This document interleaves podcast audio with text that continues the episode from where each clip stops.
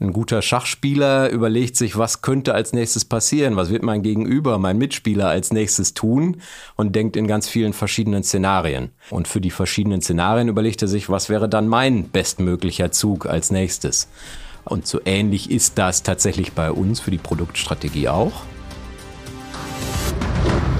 Hör mal, wer da ackert beim Class Talk. Wir sind Klaas. Du bald auch? Ich bin Sonja und in jeder Folge spreche ich mit einem Klasianer über seine oder ihre persönliche Klaas-Arbeitswelt. Denn hinter unserer Landtechnik stecken so einige kluge Köpfe. Über 11.000, um genau zu sein. Und einer davon ist heute mein Gast. Arne Bohl, Senior Director Corporate Product Strategy. Arne, ich freue mich, dass du heute hier bist. Und äh, ja, direkt die erste Frage: Woher kommst du denn gerade, beziehungsweise was hast du gerade noch gemacht? Ja, danke Sonja für die Einladung.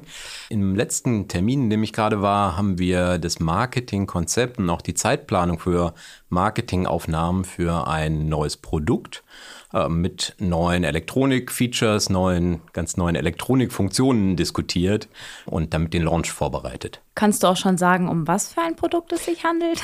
Ganz genau darf ich das natürlich nicht verraten, ähm, da wir das erst äh, im späteren Verlauf des Jahres äh, veröffentlichen werden mit einem großen Marketingknall natürlich, aber ähm, also es ist ein Traktor, ähm, aber viel mehr darf ich nicht dazu sagen. Alles klar.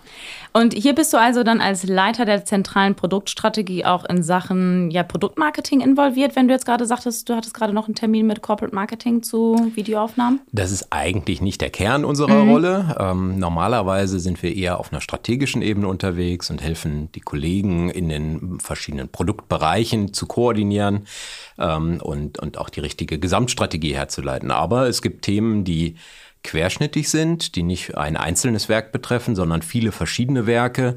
Ähm, und das sind die Themen, wo wir als zentrale Produktstrategie dann auch ganz operative PM, Produktmanagement-Aufgaben übernehmen. Ja, und über deinen Bereich, äh, Produktstrategie und äh, ja, die Strategie auch allgemein bei Klaas sprechen wir heute natürlich auch ausführlicher.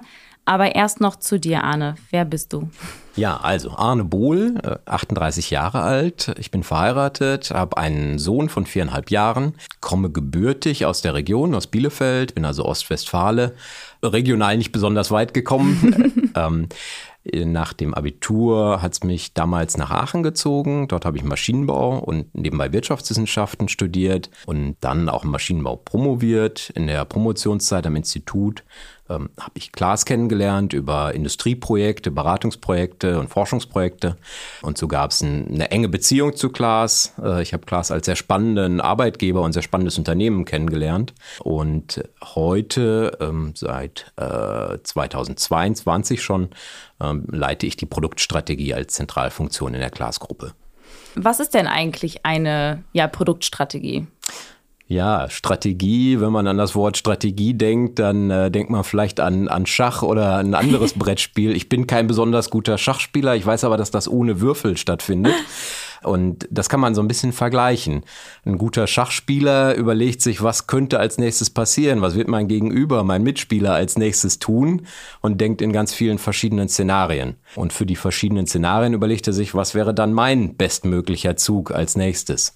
Und so ähnlich ist das tatsächlich bei uns für die Produktstrategie auch. Wir mhm. haben nicht einen Gegner, wir haben viele Mitspieler auf dem Feld. Ja. Unsere Marktbegleiter, unsere Kunden, auch die Gesellschaft, die von Landwirten und Landtechnik bestimmte Wünsche und Anforderungen für die Zukunft hat. Und ähm, dann die verschiedenen Spieler auf dem Feld sind vielleicht die einzelnen Schachfiguren, das sind die Produkte, nämlich die müssen auch zueinander abgestimmt geplant werden. Wann mache ich was mit welchem Produkt? Wann gibt es welches neue Feature, neues Update, Facelift oder neue Produktgeneration, ja. um genau in die Zukunft zu passen? Passen. Wenn wir ja von einer zentralen Produktstrategie sprechen, ne? ich habe jetzt hier auch schon bei Klaas häufig vom Produktmanagement und Produktmanagern gehört. Wenn du für die Strategie zuständig bist, was macht dann ein Produktmanager? Ja, spannende Frage zu einer ganz spannenden Rolle in der Class-Organisation. Eine Rolle, die ganz viel auch gestalten darf äh, rund um ein Produkt. Ähm, Produktmanager sitzen bei Class an verschiedenen Stellen, aber die ganz wichtigen Produktmanager sitzen in den Werken, dort wo die Produkte entwickelt und produziert werden. In diesen Werken haben wir sogenannte Product Units, also Teams, die sich explizit um eine bestimmte Produktfamilie kümmern, wie beispielsweise große Mähdrescher, wie auch die Product Unit, mittlere Traktoren oder ähm, ähm, Futtereerntemaschinen. Und in diesen Teams sind Sie der ganz wichtige Ansprechpartner, der die Wünsche des Kunden äh, repräsentiert, der in das Team von Entwicklern, von Controllern, von Produktionsplanern etc. reinbringt. Was brauchen wir denn eigentlich an Features, an Ausstattung, an Spezifikationen auf der Maschine? um genau dem Kundenwunsch gerecht zu werden. Und damit spielt er eine wichtige Rolle über den gesamten Entwicklungsprozess einer Maschine, von der ersten Idee des Projektes der Maschine bis wir das Produkt im Markt haben und begleitet die Maschine auch über den Serienzyklus im Markt. Also quasi ein wichtiger Mitspieler beim Schachbrett. Genau, ist also, ist, also, in unserem Team ähm, ja. auf der, bei den saatengrünen Figuren und äh, spielt mit uns zusammen äh, und ist, ist ein Teammitspieler, ein ganz wichtiger Experte, den wir brauchen, der sich um ein bestimmtes Produkt sehr gut ähm, auskennt. Ja, ja, weil ich wollte mich gerade schon fragen, wie, wie ihr dann genau konkret zusammenarbeitet, wenn es ja eigentlich immer darauf abzielt, vorab zu schauen, was brauchen die Kunden jetzt und was brauchen sie vielleicht in Zukunft. Wie läuft da die Zusammenarbeit? Ja, ähm, der, der Produktmanager in so einer Product Unit ist äh, ein Experte für seine Produktfamilie, aber kein Generalist. Die Generalisten äh, sind wir in unserem Team. Wir haben in dem Team ein Verständnis für alle Class-Produkte. Natürlich nicht in der Tiefe wie der Experte in der Product Unit, wie der Produktmanager, aber äh, ein grobes Verständnis aller Produkte der Class-Gruppe vom Mähdrescher bis zum Farm-Management-System versuchen wir zusammenzuhalten.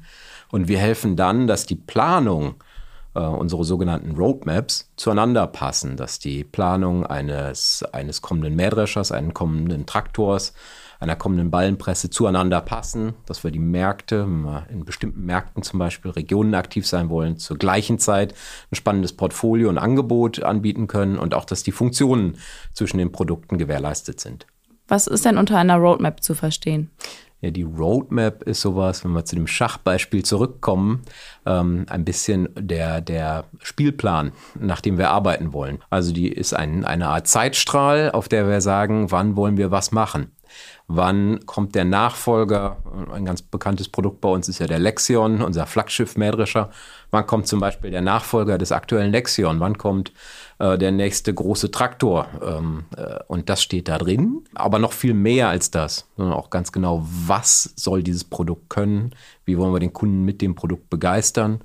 Wie groß wird das Projekt? Was wollen wir in dem Projekt alles technisch anfassen und bewegen äh, rund um das Produkt und auch, wie ist es verbunden mit anderen Projekten in der Gruppe, ähm, äh, die dann parallel stattfinden müssen. Und wenn ihr aber quasi einen Zeitstrahl ja bei euch hängen habt und ja auch in die Zukunft schauen müsst, schaut ihr in der Produktstrategie, ich sage jetzt auch mal mit den Produktmanagern gemeinsam natürlich dann, für euch intern in die Zukunft oder äh, ja, holt ihr euch auch Meinungen ein von externen, von Forschungsinstituten oder anderen Partnern? Ja, das die, das Team Produktstrategie ist ein kleines Team von nur fünf, sechs Leuten.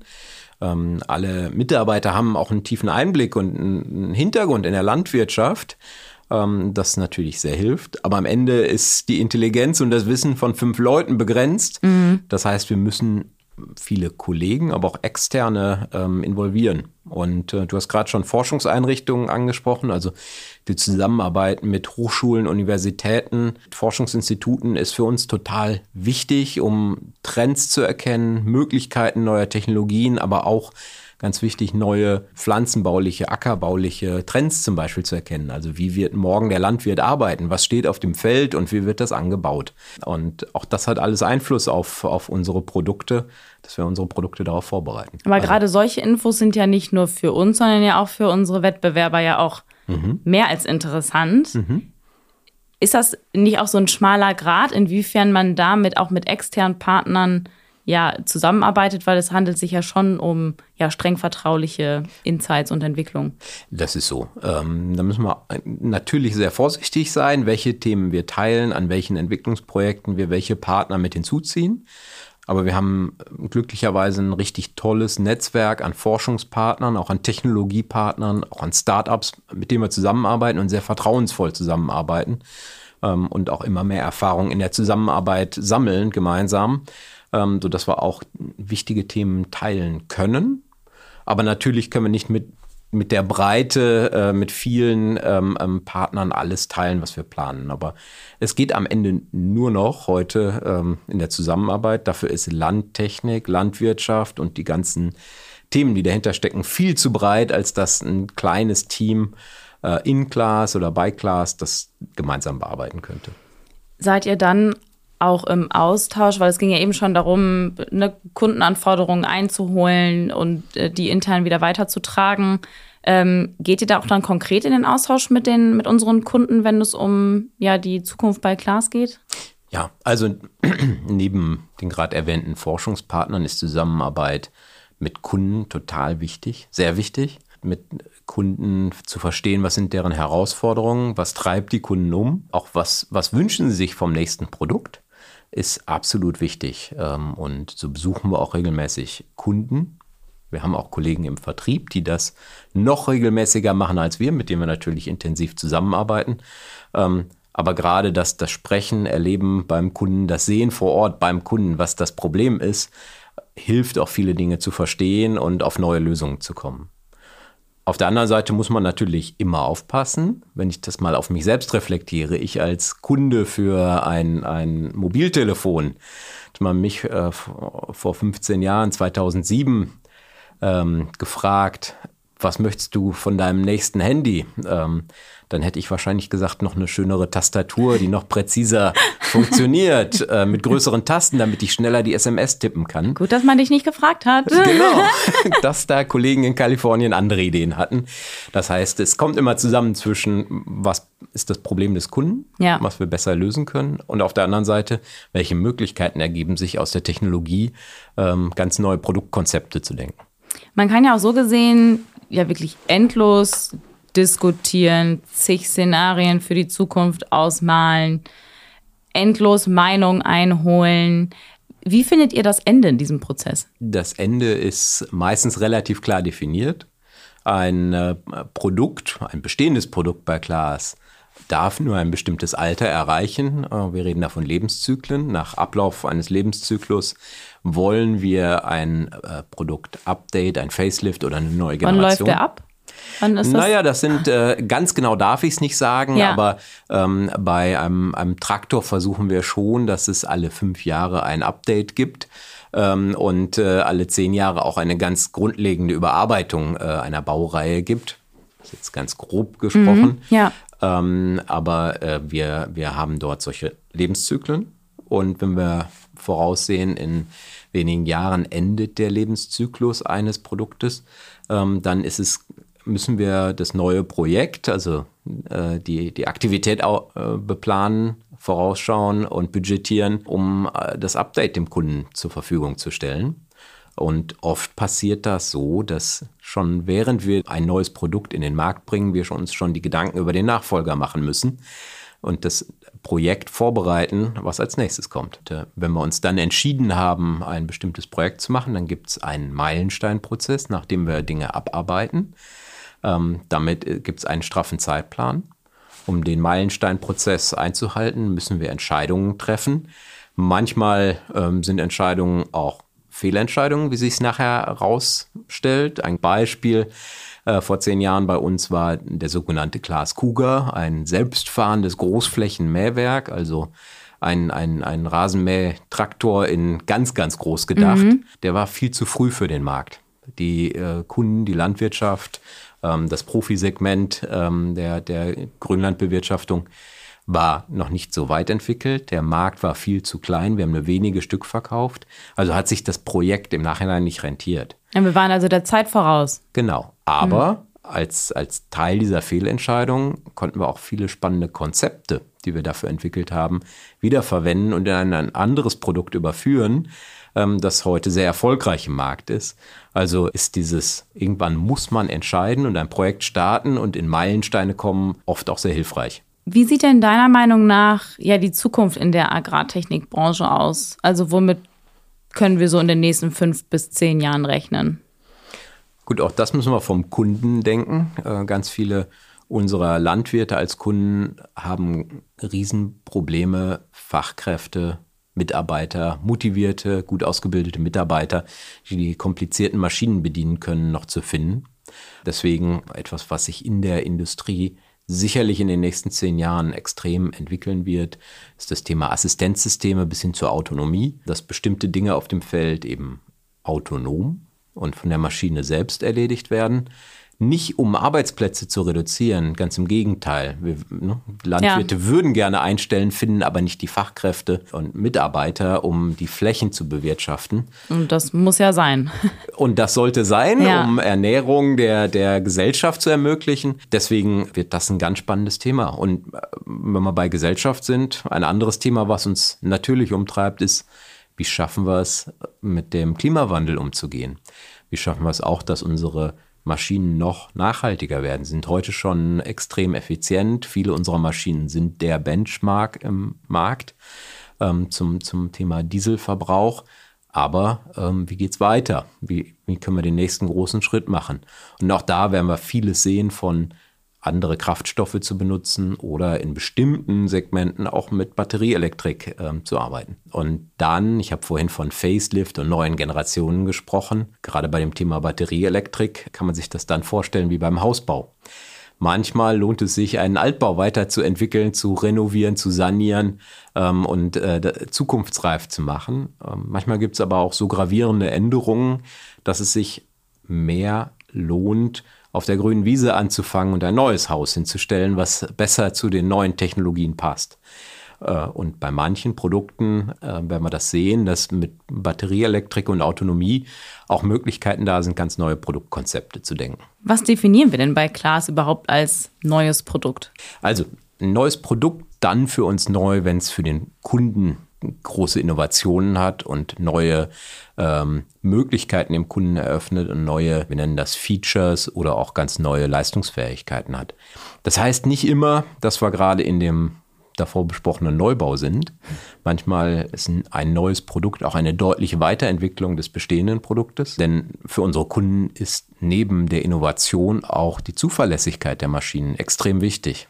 Ein, ein Landwirt hat ein bestimmtes Erntefenster, also ein paar Tage, in denen er in denen der Weizen auf dem Feld reif ist, in dem das Wetter passt äh, und er ernten muss. Und nichts ist schlimmer als eine nicht funktionierende Maschine in dem Zeitfenster. Und deswegen kann ein neues Produkt auch sein, eine deutliche Weiterentwicklung eines bestehenden Produktes, weil das bestehende Produkt über Jahre erprobt ist, äh, keine Fehler mehr hat äh, und sehr robust, sehr zuverlässig ist und dann mit neuer Elektronik zum Beispiel oder einer neuen Kabine ähm, eine nächste, einen nächsten Lebenszyklus im Markt beginnt. Da, auch das kann für uns ein neues Produkt sein.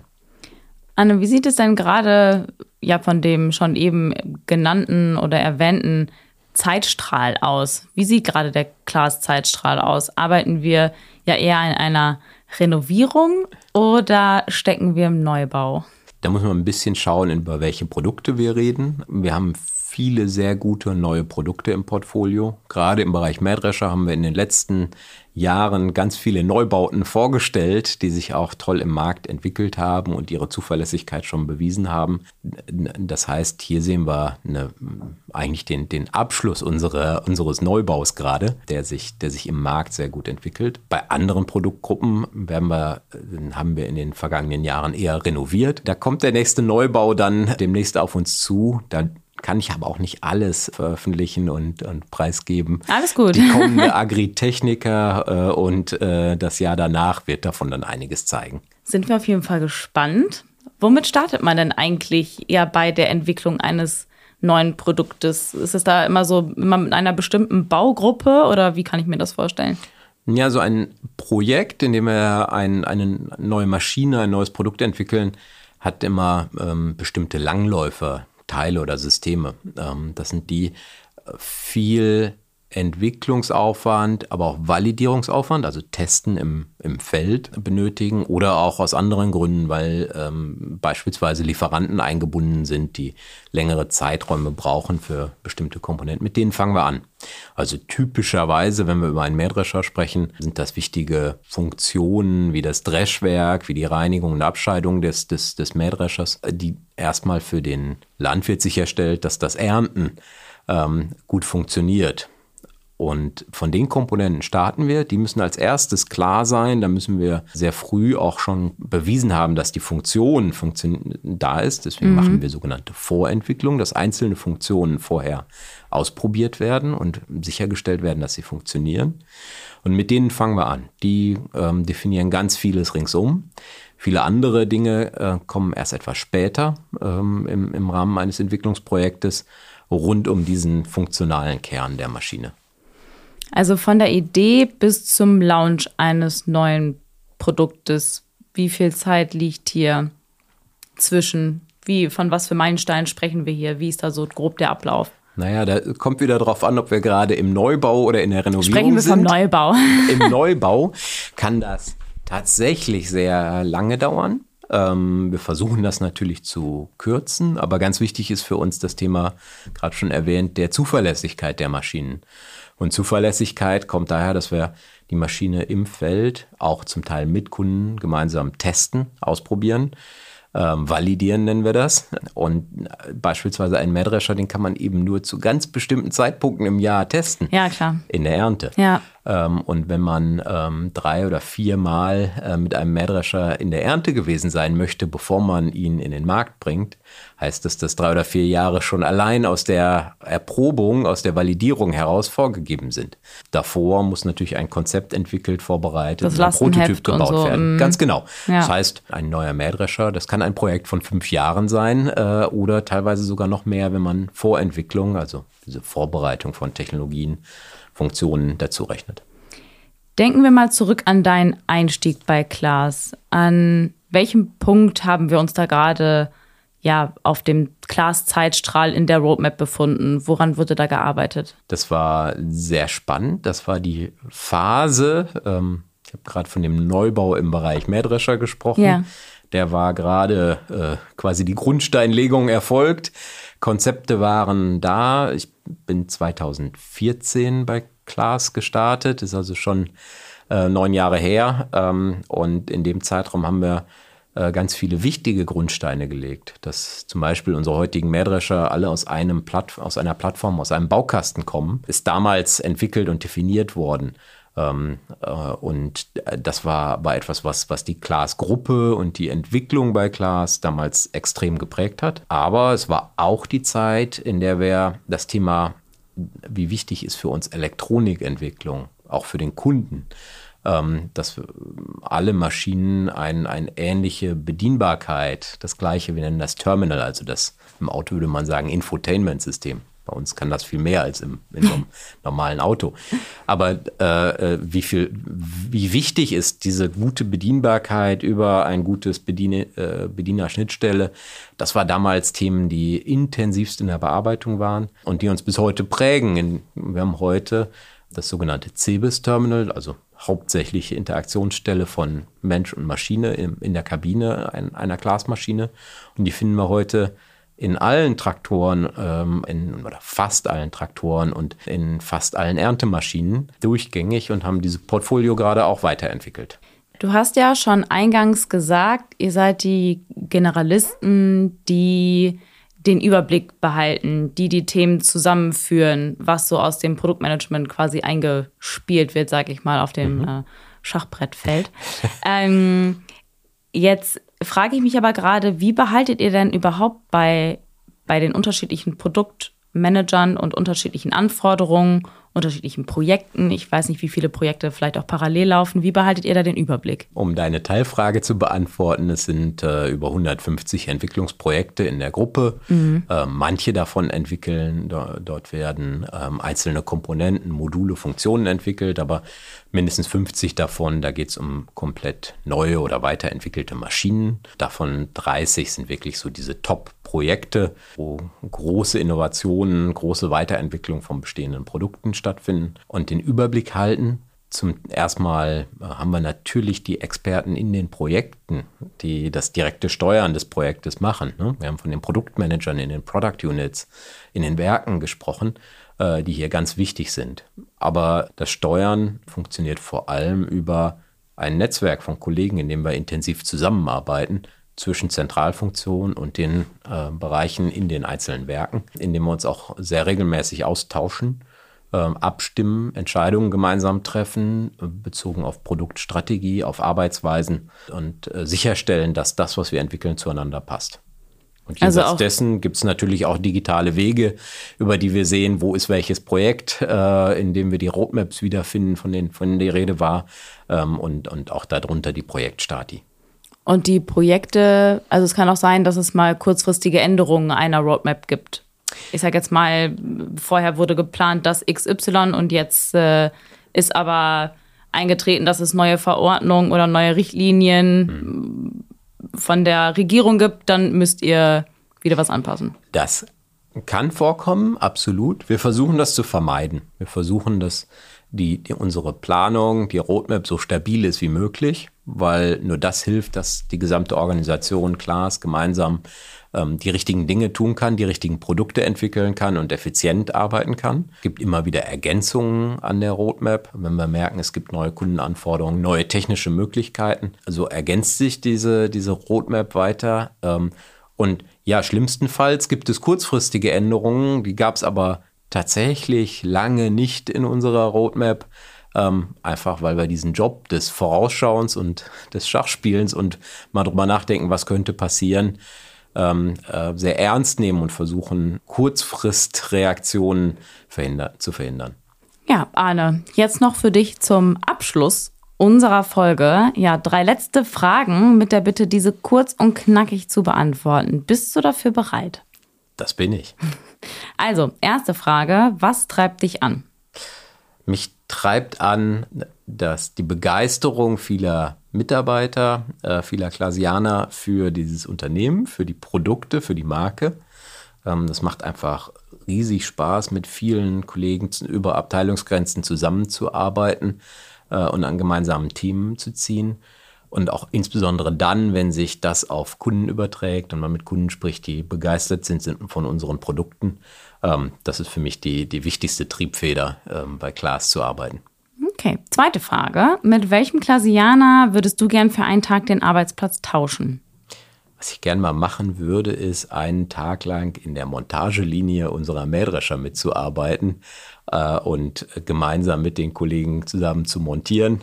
Ähm, ich bin mir nicht ganz sicher, ob sie mich daran lassen würden und ob es einen Sondercheck der Maschine gäbe, bevor sie ausgeliefert wird, ob ich auch alle Schrauben Achtung, angezogen habe. das hat Arne gebaut. Aber tatsächlich, das würde ich gerne mal machen. Äh, ist vielleicht sogar auch mal möglich bei uns. Wenn du deinem 20-jährigen Ich rückblickend einen Rat geben dürftest, welcher wäre das?